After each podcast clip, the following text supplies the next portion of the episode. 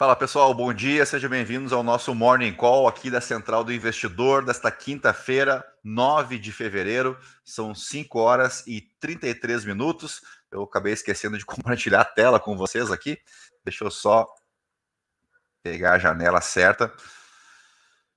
Aí, beleza. A gente vai falar hoje, uh, temos dois indicadores importantes. Nós temos os pedidos de seguro-desemprego nos Estados Unidos que vem agora às 10 horas, 10 e meia da manhã, sai aqui no Brasil, uh, ah, para a gente ver se acompanha aquele payroll da semana passada que veio bem acima das expectativas do mercado, né? Então vamos aguardar, uh, o mercado aguarda com bastante ansiedade esses pedidos de auxílio-desemprego lá nos Estados Unidos. E às 9 horas da manhã nós temos o IPCA aqui no Brasil, né? Que aí vai dar um temperinho a mais. Deixa eu voltar, ficar um pouquinho maior para vocês aqui. Vai dar aquele temperinho a mais nessa discussão de autonomia do Banco Central, se sobe juro, se não sobe juro. Ontem o líder do governo no Senado, o senador Rodolfo Rodrigues, Randolph Rodrigues, melhor dizendo, é, ele já falou que a taxa de juros deve terminar o ano em 8%, né, a Selic, uh, baseado em que a gente não sabe, essa decisão não compete a ele. Enfim, vamos ver o que o IPCA nos diz se dá subsídio para o governo seguir reclamando do Banco Central ou se não, se a taxa de juros permanece nos 13,75% aí para o ano de 2023. Bom dia para o Fabrício, bom dia para a Graziane, que está de aniversário hoje. Eu já fiz os, já dei os parabéns para ela no Spotify, mas aqui também vai meus parabéns. A Grazi está completando 41 anos hoje, bem-vinda aos 41, né? Curiosamente, é a minha idade. E aniversário do Thomas Paine, um filósofo iluminista, destaquei isso também no Morning Call lá no Spotify, que é um dos fundadores aí do liberalismo, né? Um filósofo iluminista do, do século XVIII, muito importante, não só para a própria Revolução Francesa, né? ele escreveu uh, os seus primeiros livros após ali a tomada da Bastilha, mas ele foi muito importante na independência americana, também nas revoluções inglesas lá, uh, que definiram o parlamento uh, inglês, né, como funciona hoje a monarquia parlamentar da Inglaterra, e até nas guerras dos Países Baixos, lá do, da Holanda, da Irlanda, ele esteve envolvido, então um cara muito importante. Até fui ver se eu tinha alguma, alguma obra dele aqui, mas não. Uh, queria mostrar para vocês. Eu gosto muito desse assunto, né? Mas não tenho do Thomas Paine, mas tem esse aqui de um outro liberal muito conhecido, o John Stuart Mill, sobre a liberdade. Outro pai do liberalismo aqui, o John Locke, né, o segundo tratado do governo civil. São livros que você não são muito extensos, tá? São livros pequenos, livros de bolso. Você consegue uh, ler no final de semana. Tem aqui do Rousseau, né, o Jean-Jacques Rousseau, o Contrato Social, um clássico. Uh, tem Maquiavel aqui, da Arte da Guerra, tem o Príncipe também. Mas o que eu queria mostrar sobre o Thomas Paine é que ele é ele promoveu um dos debates mais interessantes da história da filosofia, porque o livro dele, que é de 1791, O Direito dos Homens, ele é um contraponto a esse aqui, que é as reflexões sobre a Revolução na França, do Edmund Burke. Esse aqui já é um pouco mais extenso, é uma leitura mais chata, tá? Uma linguagem um pouco difícil de compreender. Do Edmund Burke, é o pai do conservadorismo. Em algum momento ali no século XVIII se travou uma batalha entre liberais e conservadores, mas uma batalha em alto nível, né? Cada um escrevendo as suas teses e um inspirando o outro a debater sobre melhores formas de se fazer política. Mas vamos voltar para o nosso obje objeto aqui de hoje, uh, pegar aqui a matéria que faz o resumo do dia na Bloomberg. Futuros dos Estados Unidos e da Europa sobem. Nós tivemos o mercado asiático fechando uh, sem direção única, de forma mista que, que eu separei aqui? Ainda a questão que eu destaquei ontem no call de fechamento, que é uma aposta que ainda menor, né? Não é uma aposta majoritária, mas uma aposta que começa a ganhar força em Wall Street em relação ao juro nos Estados Unidos, que poderia chegar então até 6% nesse ano de 2023. Uh, ah, aí aqui eu também mostrei esse, esse gráfico aqui ontem para vocês que as curvas né, dos contratos de swap elas estão se aproximando um pouco mais do que o próprio Federal Reserve previa lá em dezembro, que era um pico de 5,1% né, de, nas taxas de juros, mas não apenas a taxa, o pico da taxa, como também a, o período né, onde isso vai acontecer.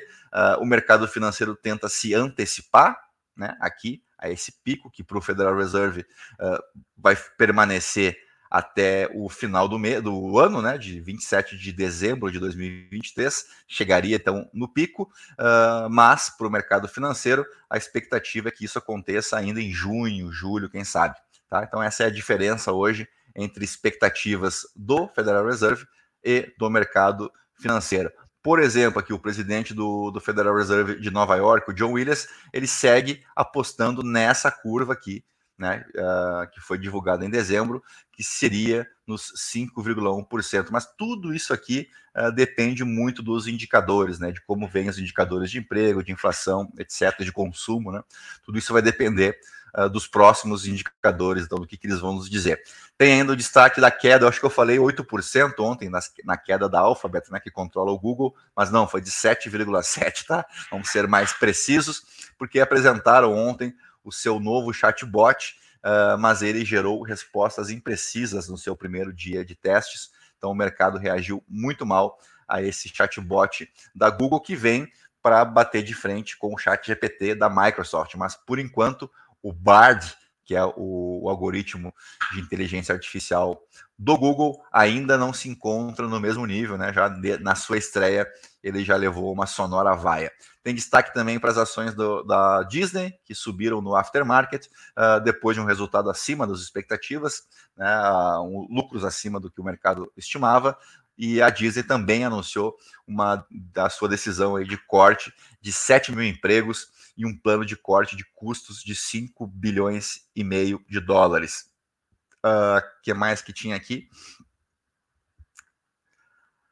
A questão envolvendo o petróleo, né, que está se estabilizando ali na o petróleo Brent, referência para a Petrobras, estabilizado na região ali dos 86, 85 dólares, uh, mas o petróleo que subiu aí 7% nas últimas três sessões.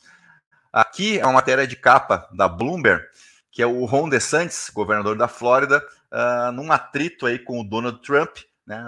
Na verdade, o Trump está em atrito com o DeSantis, né? O Trump vem usando a sua rede social particular para difamar o governador da Flórida, o, o Ron DeSantis, que é republicano como o Donald Trump, mas que é visto agora como um adversário para as prévias aí das eleições de 2024, né?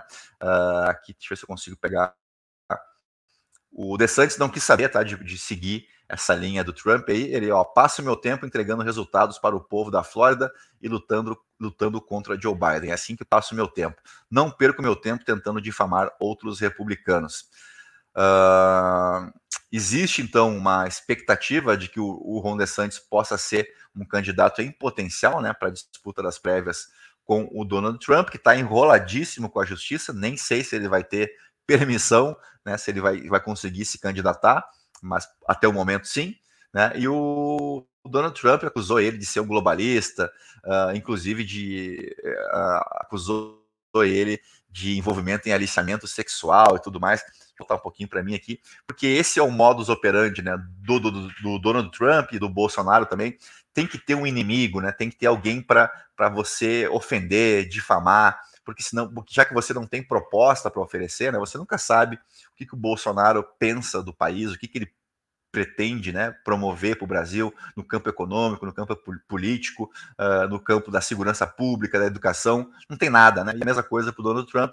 Então, sem, sem um adversário para eles ficarem batendo, xingando, ofendendo, eles não são nada. Né? E a gente está vendo aqui uh, a tática, mais uma vez, se repetindo por parte do Trump, e vamos ver se o DeSantis continua uh, a, a, sua postura aqui de não, não rebater, né, e vamos ver como é que o eleitor americano reage a tudo isso nas próximas prévias. Uh, mas vamos voltar aqui para a gente pegar a home do Estadão. Tem uma coluna muito dura aqui do William Vac, né, uh, citando essa campanha recente do Lula contra o Banco Central, uh, e ele comparou isso à época que, anterior ao primeiro mandato do Lula, ainda, antes de 2003, né, quando ele realmente né, tudo não passava de uma luta entre ricos e pobres e que a elite conspirava contra ele. E é verdade, né? Lembra bastante aqui o Lula antes da primeira do primeiro mandato, né, antes de virar o Lulinha paz e amor, ele realmente uh, tinha esse discurso aqui, né, de do nós contra eles e tudo mais.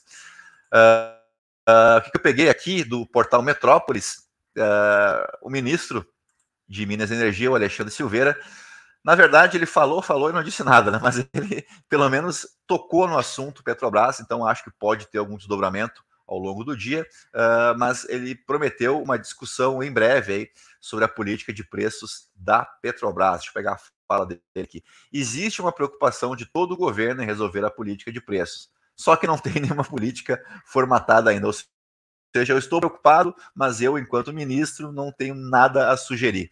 É uma pauta muito sensível e tem que ser debatida com muita cautela, muita profundidade. Por isso que eu disse que ele falou, falou e não disse nada, né?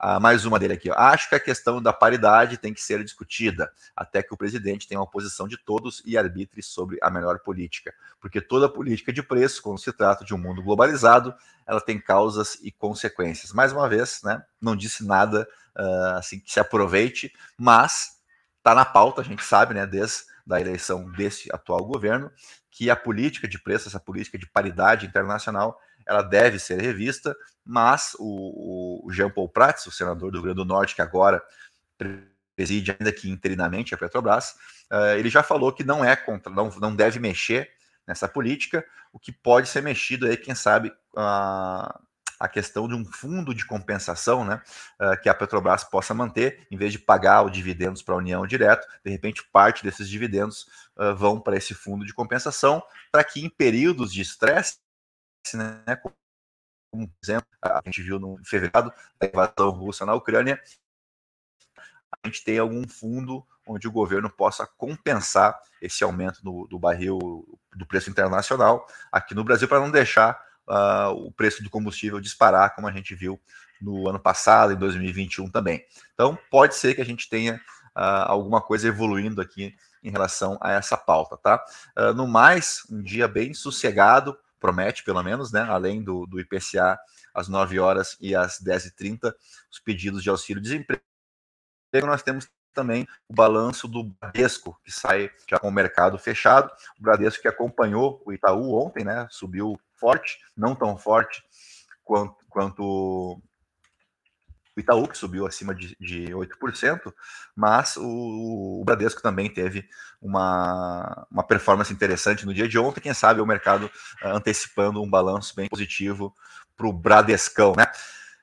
Dito isso, era isso. Nosso o nosso Michael vai ficando por aqui. Queria parabenizar mais uma vez a Graziane pelo seu aniversário. Muitas felicidades. Uh, que você possa ter muitos anos de vida para seguir acompanhando a gente aqui no Morning Call e também no Call de Fechamento, tá bom? Então, a todos vocês, um bom dia, bons negócios. Não esquece de deixar o like se inscrever no canal se você acompanha aí os nossos materiais e se, se, quiser compartilhar também com um amigo, com uma amiga, ajuda a gente ainda mais, tá bom? Até mais tarde, então, com o call de fechamento. Um bom dia, bons negócios para vocês e que a gente siga uh, sem maiores problemas aí, sem maiores rixas entre o governo federal e o Banco Central. Assim esperamos, né?